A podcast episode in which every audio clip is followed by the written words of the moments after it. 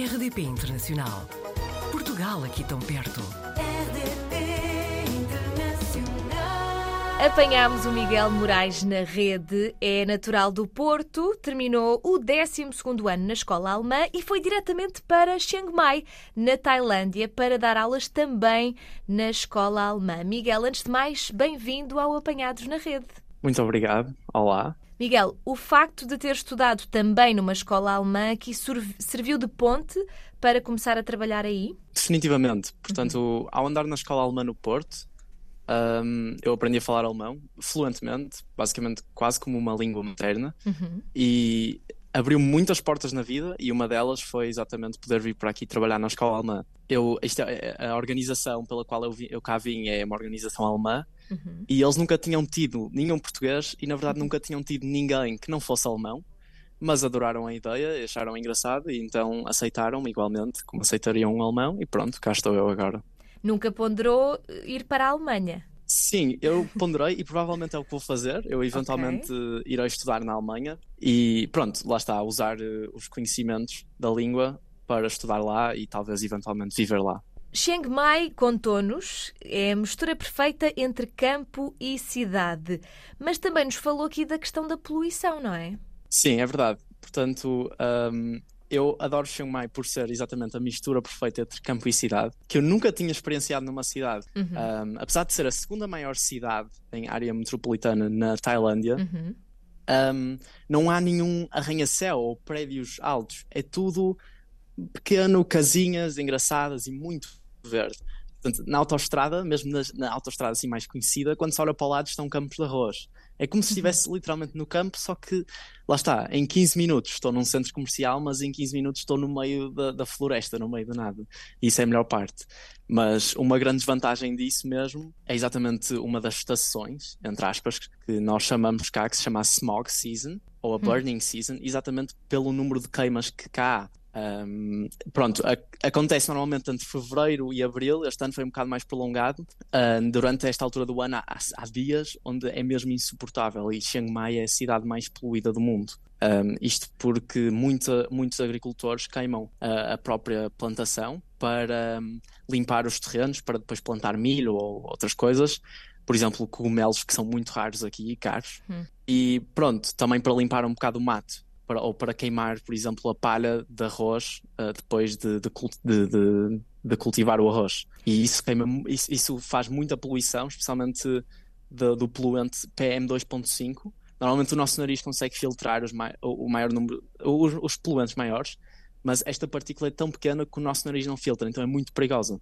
E pronto, aqui na escola isso tem um impacto enorme. Na vida Claro. de toda a gente, na verdade, mas na escola os miúdos não podem sair da sala de aula sem ser para ir à casa de banho e têm de andar com umas máscaras especiais.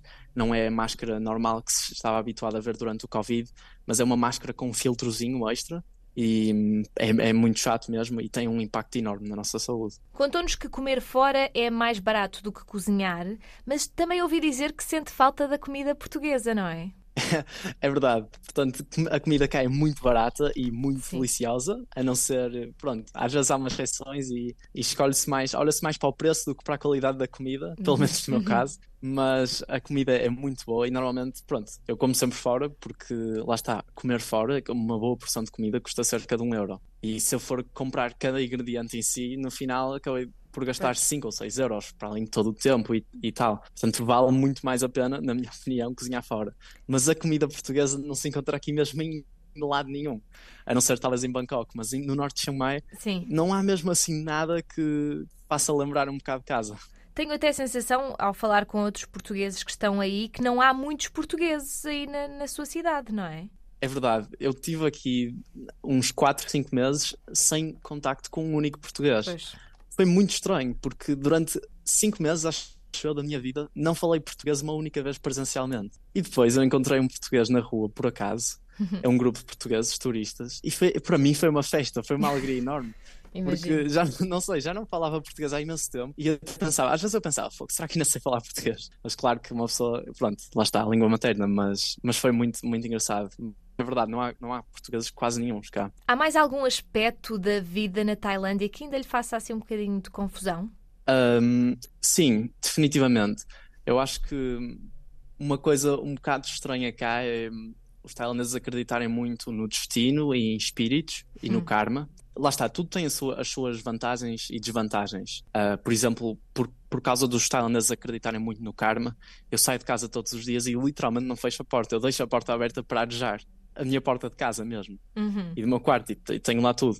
E nunca, nunca fui roubado e sei que, pronto, em princípio nunca vou ser roubado. Disseram-me logo no início que era tranquilo. Ah, ou, ou as pessoas aqui deixam tudo nas motas e não, não há problema nenhum, tudo à vista. Mas por causa dos, de, de- lá está, de, de acreditarem muito no destino e tal, as pessoas também não andam muito com capacete. Uhum. E, exato, superstições e porque acham, por exemplo, ah, se eu morrer num acidente de moto não vai ser o capacete que me vai salvar, eu já estava destinado para morrer. Ou ah, cada casa aqui tem ao lado uma casa pequena.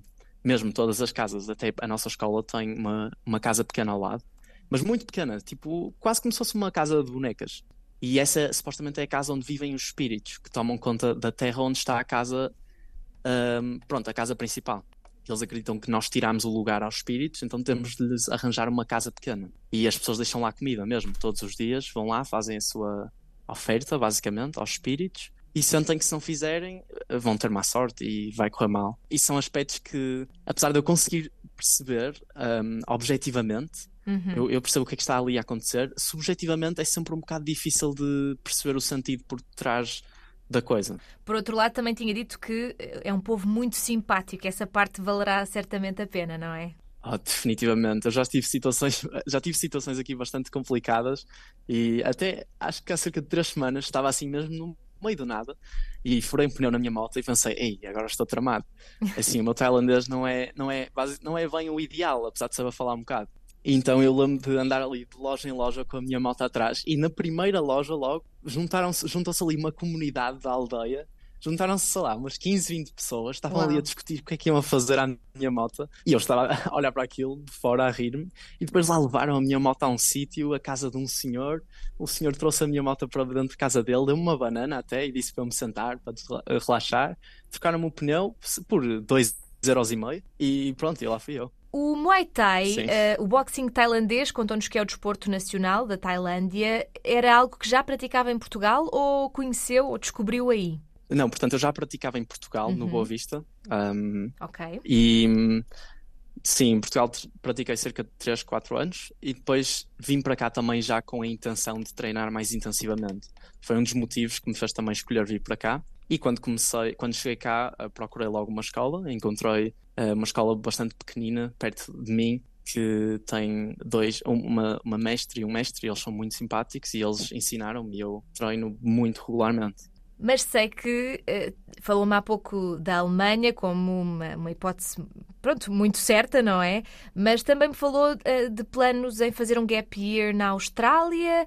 Quais é que são os planos então para os próximos tempos?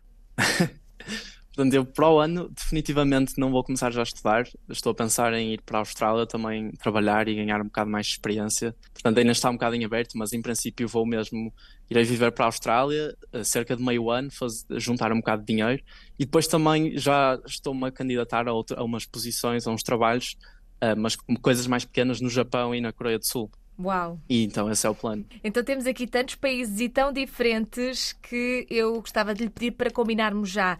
Pronto, daqui a um ano conta-nos como é que correu a Austrália. Pronto, e depois logo se vê, porque já percebi que vai andar aí de- de- em todos os cantos do mundo, não é? Sim, definitivamente. E hum, eu adorava, de alguma vez na minha vida, conseguir convencer mais jovens portugueses a sair um bocado de Portugal, Uhum. porque eu atualmente não tenho nenhum amigo que tenha feito um gap year. Um, acho que é uma, uma- uma- basicamente uma tradição portuguesa, quando se acaba o 12º ano, vai-se logo estudar. Sim, E não, não, não quero dizer de maneira nenhuma que um é melhor que o outro, claro. mas acho definitivamente muito interessante a ideia de ir para um país diferente, porque se aprende tanta coisa, só o confronto com, com, com culturas diferentes faz uma pessoa crescer, acho eu, de maneiras i- inimagináveis. Uhum. E acho que eu pessoalmente acredito que não vai fazer grande diferença se começar a estudar com 19. Eu vou começar, pronto, se fizer agora mais um gap year, vou depois começar a estudar com 19, quase a fazer 20. Uhum. E na Alemanha já é uma coisa muito normalizada, que acho que é uma coisa também que os portugueses não sabem, que lá fora as pessoas talvez façam, fa- fazem mais destas coisas. E acho pena. Acho que se alguém que talvez esteja a ouvir isto achar que consiga fazer alguma coisa assim e pense que, que isto é para si, então definitivamente deve fazer. Porque não há, não há posição perfeita e não, nunca vai haver um país perfeito. Eu acho que é difícil sempre escolher um país para onde ir ou um trabalho. Isso nunca vai, vai haver um perfeito. Não vale a pena tentar, não vale a pena perder tempo a tentar procurar uma posição perfeita porque não existe. Uhum. Mas independentemente de onde se for, vai-se aprender alguma coisa e vai sempre valer a pena. É verdade, quem sabe não estará alguém a ouvir que depois o encontra na Austrália, não é? Espero que sim, com todo o gosto, para poder falar um bocado de português presencialmente. Miguel, muito obrigada por, eh, por nos ter contado um pouco desta experiência. Ficamos a aguardar novidades e espero que seja então até breve. Ótimo, então muito obrigado também pela oportunidade e até breve. Falaremos daqui a um ano. Combinado. Portugal ao alcance de um clique. rdp.internacional.rtp.pt RDP Internacional. Portugal aqui tão perto.